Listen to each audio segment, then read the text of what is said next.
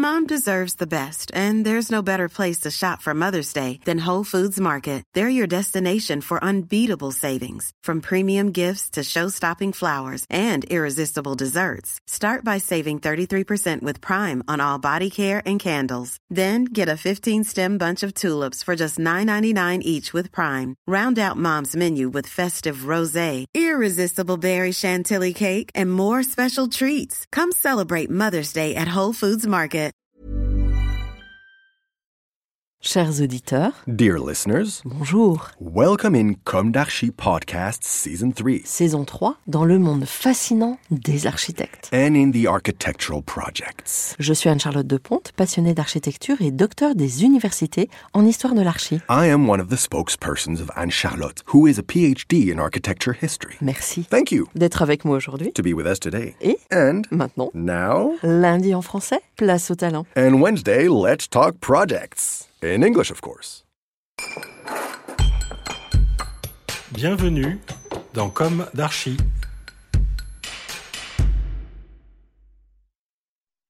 Dear listeners, good morning. This is Esther on behalf of Anne Charlotte. It's good to meet you again in season 3 of Com d'Archi, episode 57, with the formulation work by Léonard Cattoni, landscape engineer, Charline Rollet, Manon Bonicel, architects, and Emmanuelle Blondeau, architect urbanist in Paris, France. Their project is located in Niort, France. They are winners of Europan 16.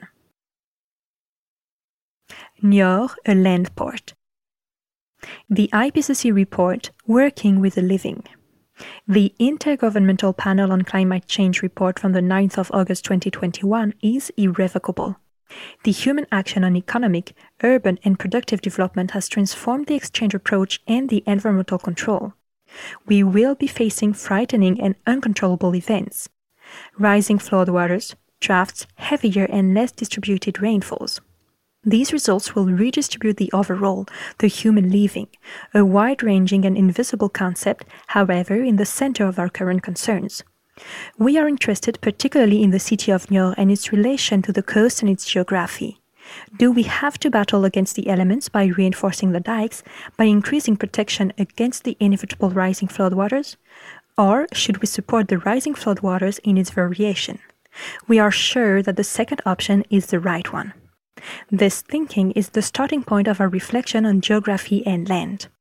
Our approach first focused on the land, the observation and the decoding, the understanding and the survey of the potential assets.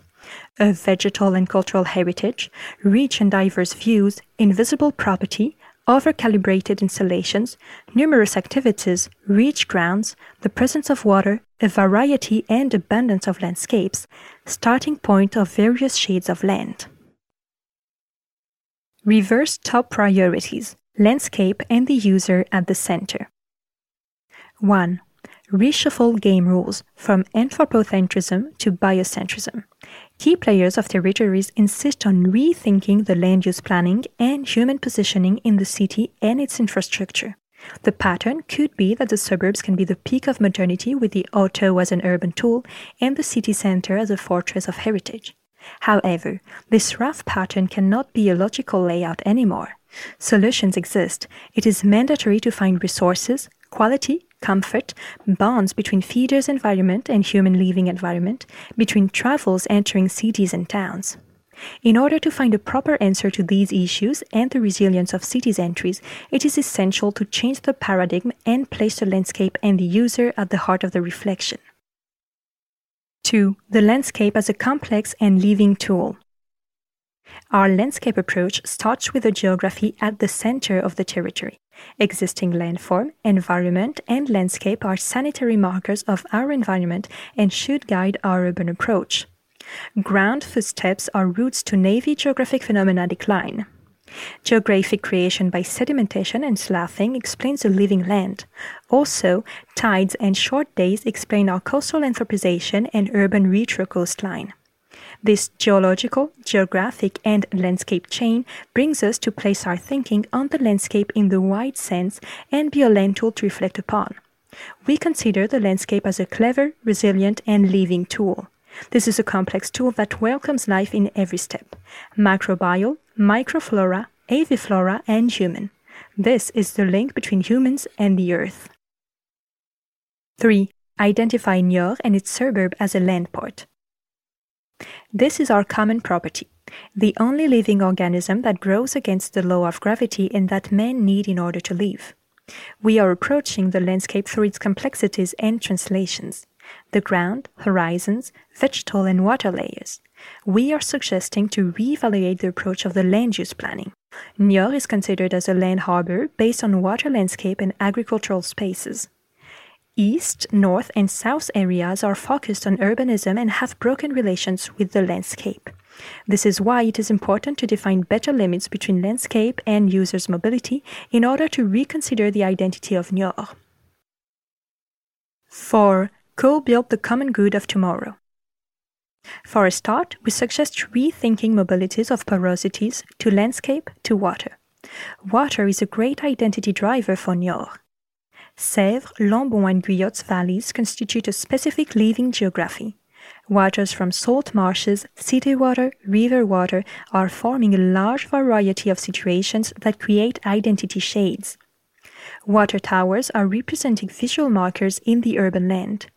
A real consistency with urban schemes is needed. We would like to reconsider entries in the city regarding the landscape in order to link them better. Creating a porous landscape is the key to have a better practice and control local entries. Local starts with agricultural landscapes that face business parks or housing development. Glossary, a cognitive tool. The concept of common sense is a source of investigation and problem overview on the overall territory. We approach the territory by understanding its balances and weaknesses.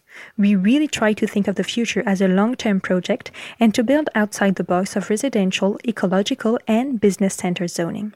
We have been working on building a soft tool that answers the livability of living areas. Glossary. Four big assets. 1. A smooth tool. It is a template that gives answers to multiple landscape and urban contexts. 2 a democratic tool capable of gathering the different territory players and to work with the constitution. 3. A living tool. It preaches living in the heart of the urban planning process through areas unification and the building of ecotones. 4. A legal and transverse tool. It is here to open up issues and to build a clear strategy of actions between a basic view and a landscape project. We are looking forward to create a development tool that is sustainable, alive, and open to the future. This is the driver that draws limits of tomorrow's changes. The glossary is a tool to help analyze territory decisions. A survey to update PLU into PLUI is needed by the agglomeration. It is time to consider nature on the same level as urban building. The PLNUI, Intercommunal Natural Development and Urbanization Plan. The agglomeration has a vision for the future of the territory through the upcoming creation of its PLUI. The development of this comprehensive planning document is an opportunity to encourage strong philosophy that anticipates the necessary adaptation to climate change at work. We would like the protective and resilient role of nature to be erected at the same level as the act of building and the organization of travel, within a local plan of nature and intercommunal town planning. The PLNUI is the starting point for territorial solidarity and rebalancing of forces. We wish to offer the inhabitants, actors, and decision makers of the Niortaise agglomeration a support to think about the future based on the saving resource that is living heritage. Designed as a real tool for the climatic and natural adaptation of the territory, it guarantees the coherence and unity of the action beyond the municipal limits. To illustrate this approach, we formulate five strategies for the mutual enhancement of the city, nature, and agriculture destined to be applied in the intercommunal natural development and urbanization plan. 1. Revealing the valleys system, the large park of the Niortaise valleys. 2. Rethinking infrastructures as ecological, multimodal, and scenographic corridors, the land sea axis. 3. Activate and thicken the agri urban edges, ecotones. 4. Enriching the loop of the third millennium, the artistic, cultural, and gastronomic route. 5. Recycle business parks into urban ecosystems, desirable city entrances. Dear listeners, thank you for tuning in. Let's meet again next week for a new d'Archi in English. And until then, take care of yourselves. Goodbye.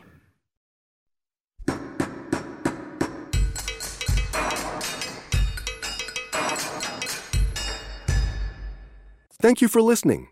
Thanks to Julien Rebours, sound engineer, who is collaborating with us today. Don't forget to tune in to our previews on Instagram at Com d'Archi Podcast. If you enjoy this podcast, don't hesitate to promote it by giving it five stars and a little comment on Apple Podcast or on your favorite podcast platform. And above all, subscribe to listen to all of our episodes for free. See you soon, and until then, take care of yourself.